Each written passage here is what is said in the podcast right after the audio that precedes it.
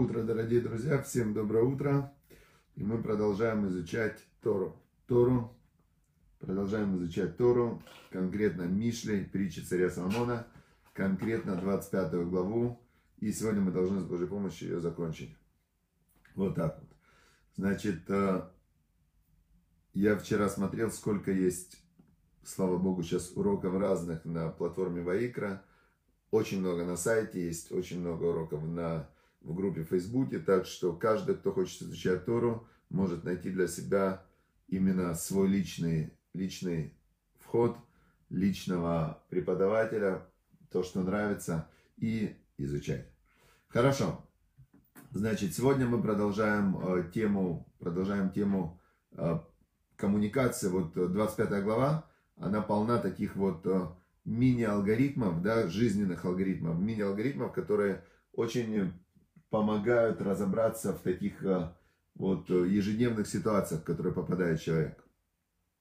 Значит, мы дошли до того, что, что психосоматика была, предыдущая, предыдущий урок был посвящен психосоматике, как, э, как психологическое состояние, как слова влияют на, на физическое состояние. И мы увидели даже такое удивительное, нам открылась закономерность, что если один человек другому говорит плохо про третьего, то у третьего меняется лицо. Представляете вообще, как это работает, удивительно.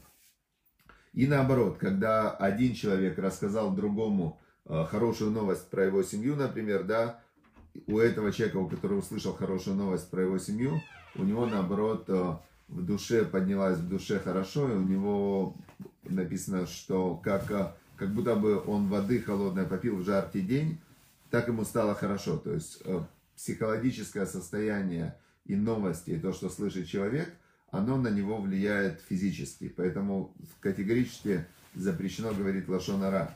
Это еще царь Соломон научил его папа, царь Давид. В псалмах он ему говорил, ну не только ему, в псалмах он всем говорил. Псалмы Давида это основная, можно сказать, книга, из которой мы учим из псалмов, как разговаривать с Богом. Царь Давид, он все время разговаривал с Богом. Он был пророк, и он все время говорил. И он говорил с ним стихами, песнями, и в итоге записали 150 псалмов, которые он постоянно повторял. И там есть такие слова. «Миаиш Ахафец Хаим», он говорил, «Кто человек, который жаждет жизни?» «Миаиш Ахафец Хаим». Именно жаждет жизни духовной, жаждет жизни по-настоящему. Уэв Ямав Леротов. Он говорит, это тот, который любит все дни его, видит добро. То есть жаждущий жизни, он видит добро, он оптимист, он видит добро в будущем. Оптимист это тот, кто в, представляет себе будущее и представляет его таким светлым, ярким, что все получится.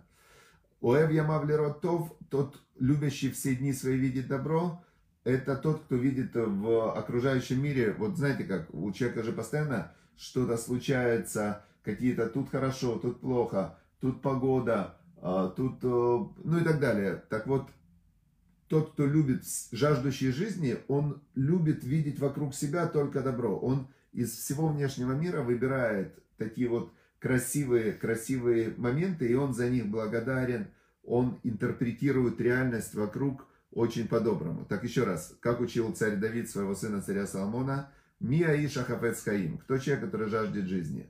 «Уэв ямав лиротов» – тот, кто любит все дни свои, видит добро. И дальше он продолжает. Говорит, «Нецор лышунха останови язык свой от зла. Весфасейха, губы твои, мидабер мирма, а губы твои искажают реальность, то есть интерпретировать и искажать в негатив. Сур мира, он говорит, отодвинься от зла ваасетов и делай добро.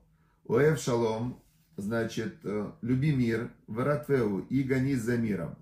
А дальше уже царь Шломо, он в Мишле, в Мишле, в притчах, он разъясняет, как это делать.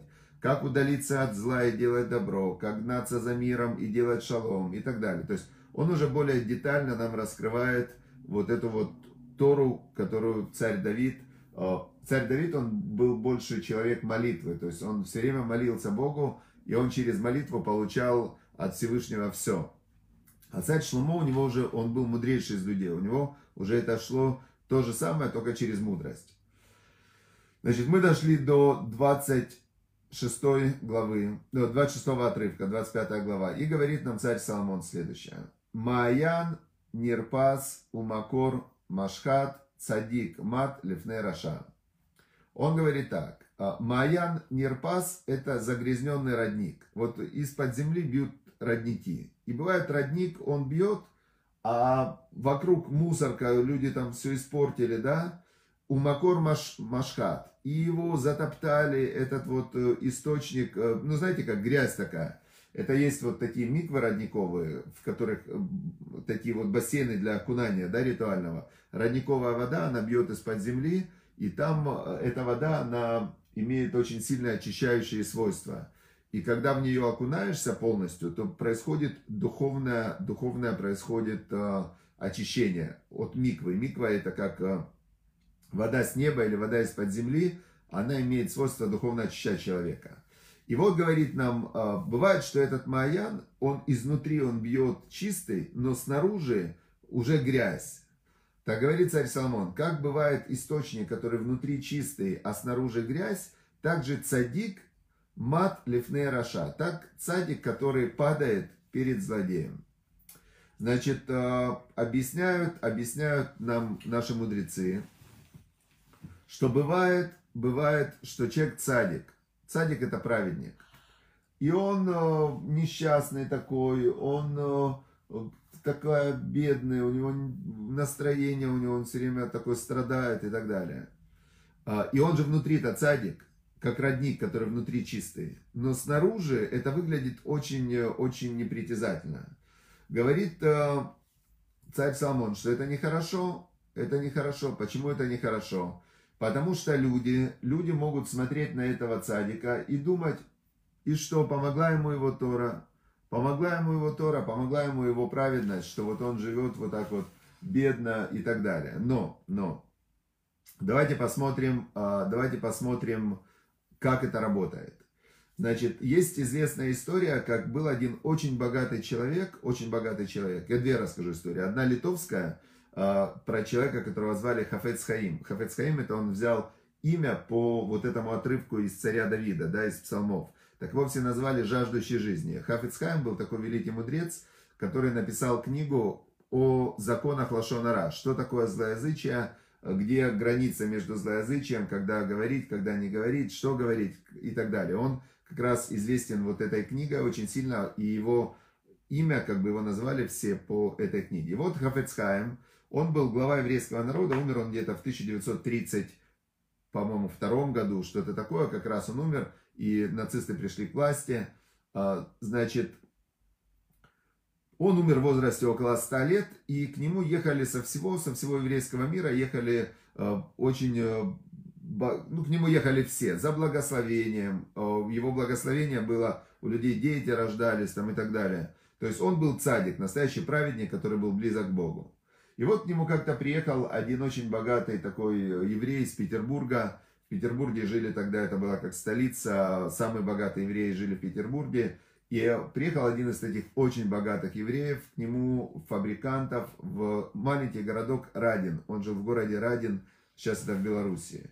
И он, этот богатый человек, приезжает в этот Радин, вообще приходит к Хафицкаему, а Хафицкаем жил в таком домике, который вообще такой деревянный домик с земляным полом, с деревянными скамейками, вообще в дикой бедности. Хотя, когда Радин сгорел, Э, он проехался по городам и сразу собрал деньги и построили весь город. Но сам он жил вот в таком бедном доме. И этот богатый, богатый этот э, фабрикант приехал к нему посоветоваться по каким-то своим вопросам, проблемам, сложностям. И он ему говорит, э, говорит, скажите, вот я хочу понять, вот вы глава еврейского народа, то есть вы управляете миром Ешив, все к вам ездят. Он как-то поехал даже к польскому царю, когда в Польше ввели в то время, хотели ввести обязанность для евреев в Ешивах учить польский язык, он поехал и, значит, э, царь сказал, говорит, даже мне не переводите то, что он говорит, сделаем, как он скажет, э, все, то я вижу, что он цадик. Теперь спрашивает его этот богатый еврей, скажите, говорит, что же вы так живете-то бедно, у вас даже стульев нету, у вас земля, ну, земляной пол, скамейки, ну, то есть он ходил в такой простой фуражечке, есть его фотография, единственная, когда он на паспорт фотографировался, когда хотел поехать в Израиль. переехать в Израиль, но так он и не смог, умер в Польше. И значит, э, он в этой кепочке такой, все. И этот богатый его спрашивает, говорит, что же вы в такой бедности-то живете? А он ему говорит, а скажите, говорит, а у вас в Санкт-Петербурге дом большой? Он говорит, ну у меня огромный дом, там, 4 этажа. Он говорит, а мебель какая? Он говорит, у меня мебель, лучшая мебель в мире, которая только есть. Вот у меня лучшая мебель, лучшие картины, лучшие люстры, все самое лучшее. А, его Хафицкаем спрашивает, а скажите, говорит, а, вот вы когда ко мне сейчас сюда приехали в Радин, вы всю мебель с собой взяли? Ну, то есть здесь вы где остановились? Он говорит, здесь в гостинице. Он говорит, а вы в гостиницу купили такую же мебель, как домой? Он говорит, ну нет, конечно, зачем мне? У меня там дом, здесь я в дороге, здесь я в... ненадолго. Хафицкайм ему говорит, так вы знаете, я тоже здесь ненадолго. Я в этом мире ненадолго, у меня дом мой там, мой дом там, поэтому мне здесь как-то обустраиваться нет на это времени.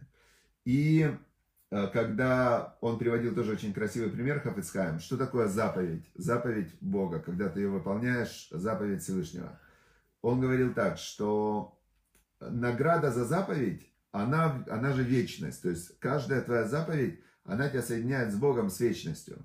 Так он говорит, что в этом мире нет награды за заповедь. Потому что если человек приходит в магазин, и у него в руках бриллиант вот такой, и он говорит, «Э, дайте мне бутылку воды и сдачу с этого бриллианта. А сдача с бриллианта 100 миллионов долларов.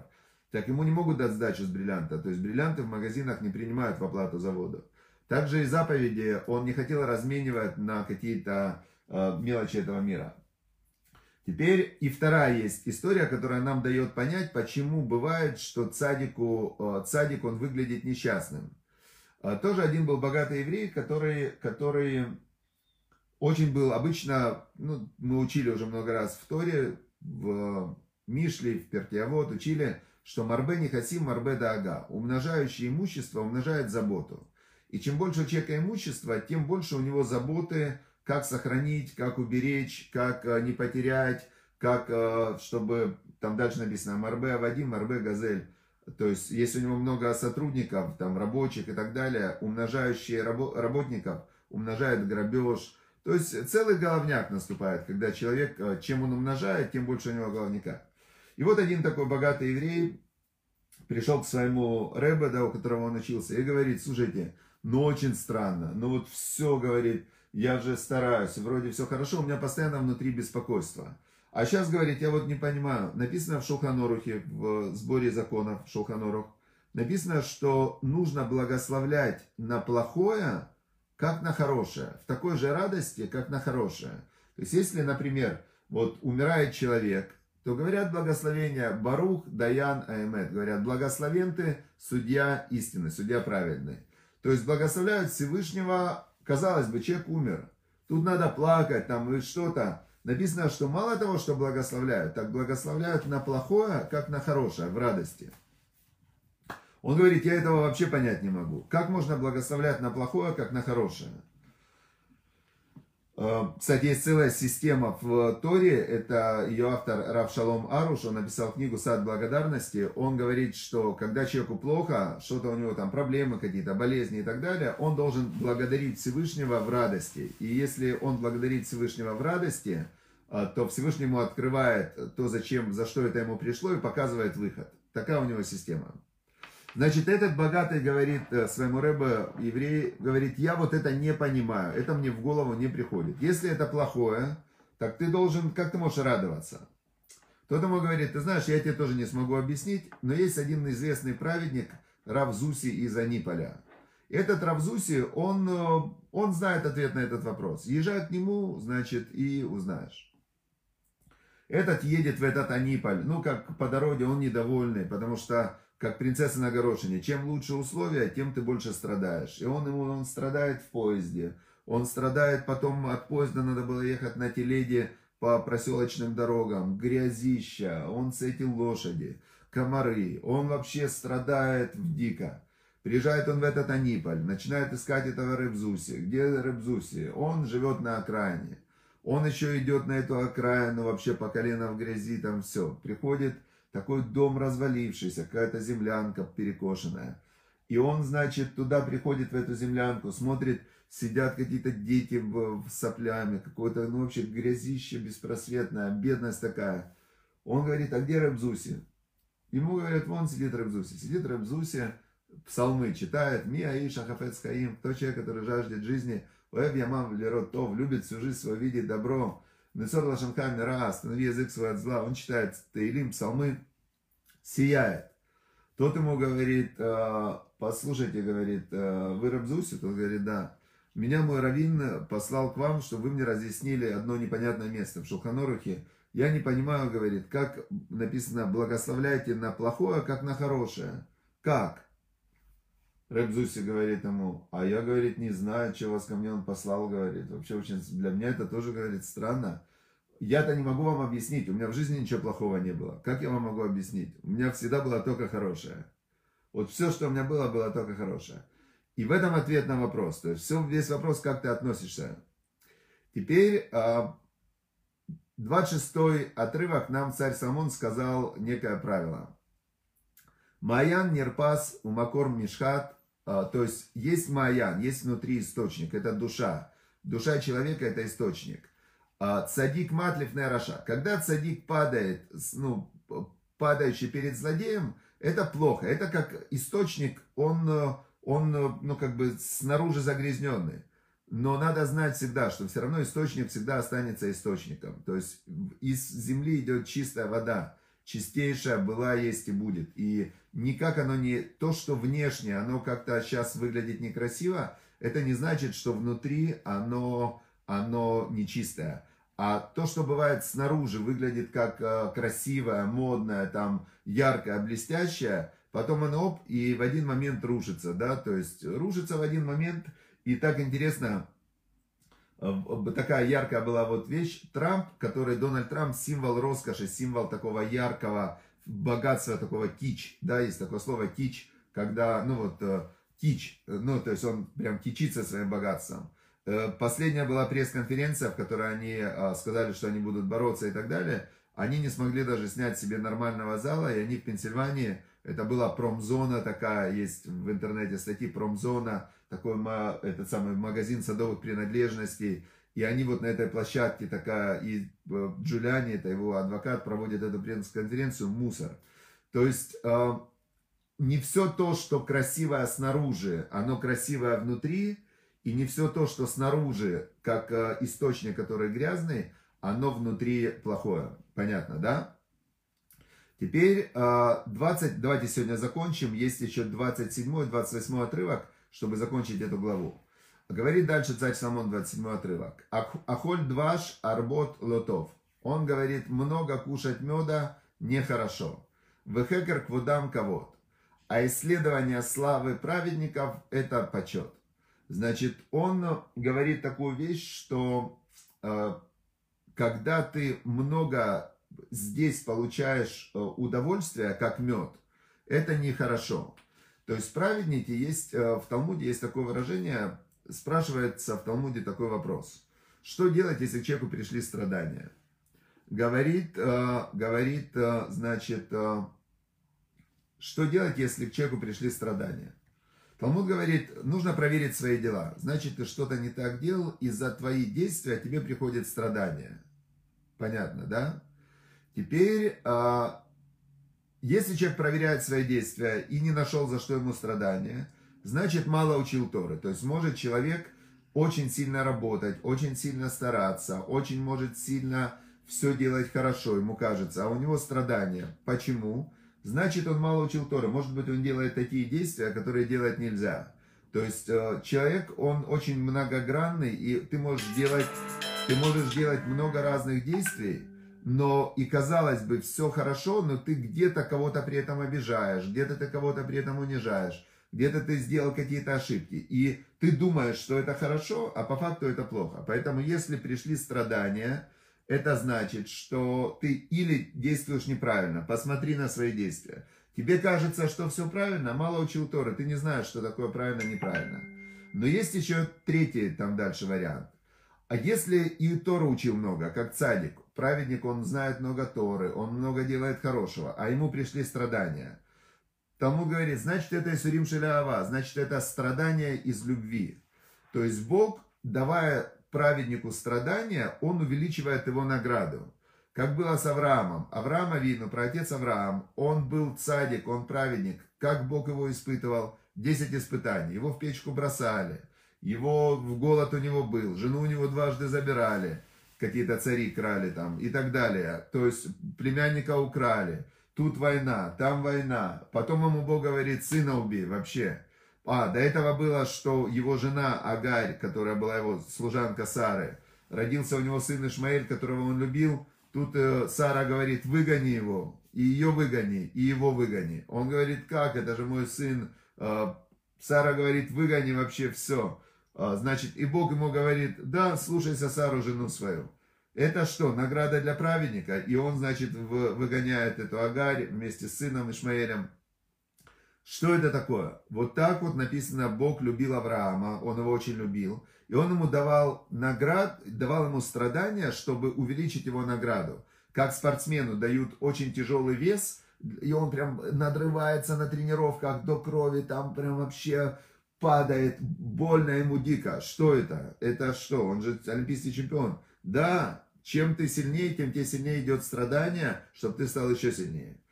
Теперь а, вот здесь говорится так, аколь дваш арбот лотов. Много удовольствия в этом мире нехорошо получать в хекер кводам кавод.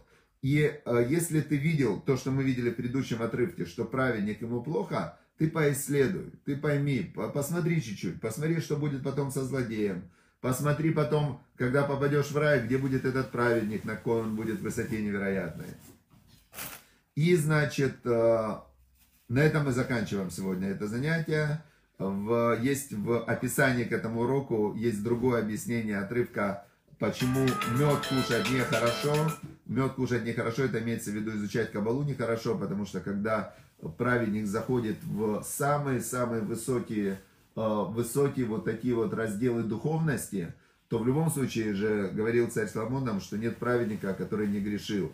То есть на каком-то уровне даже самый святой-святой праведник, он мог где-то не доработать, где-то он недовыполнил свою миссию, мог больше. И э, как объясняет Раши, то есть меду много нехорошо, имеется в виду, когда праведник заходит на самые высокие уровни связи со Всевышним. Это есть такое пардес называется. Пардес это когда зашли туда четыре человека, один умер, один сошел с ума, там, один э, вышел и повредился мозгом, Ахера отошел от Бога, и только Раби Акива зашел и вышел с миром. То есть э,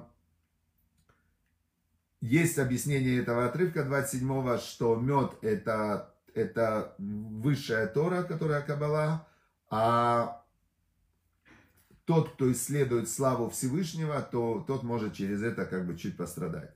Все, друзья, удачи, успехов. То есть мы делаем уроки до 25 минут, уже прошло 25 минут. Приходите завтра. Почему? Потому что много кушать меда нехорошо. То есть переучить Торы тоже нехорошо, нужно все в меру. Чуть-чуть поучили, вечером повторили, сделали много заповедей, то есть должно быть, должно быть постепенное такое поднятие на духовный уровень, не прыгать через ступени. А завтра мы продолжим, давайте 27 отрывок, чуть продолжим, и 28 закончим с Божьей помощью, 25 главу. Все, всем удачи, хорошего дня.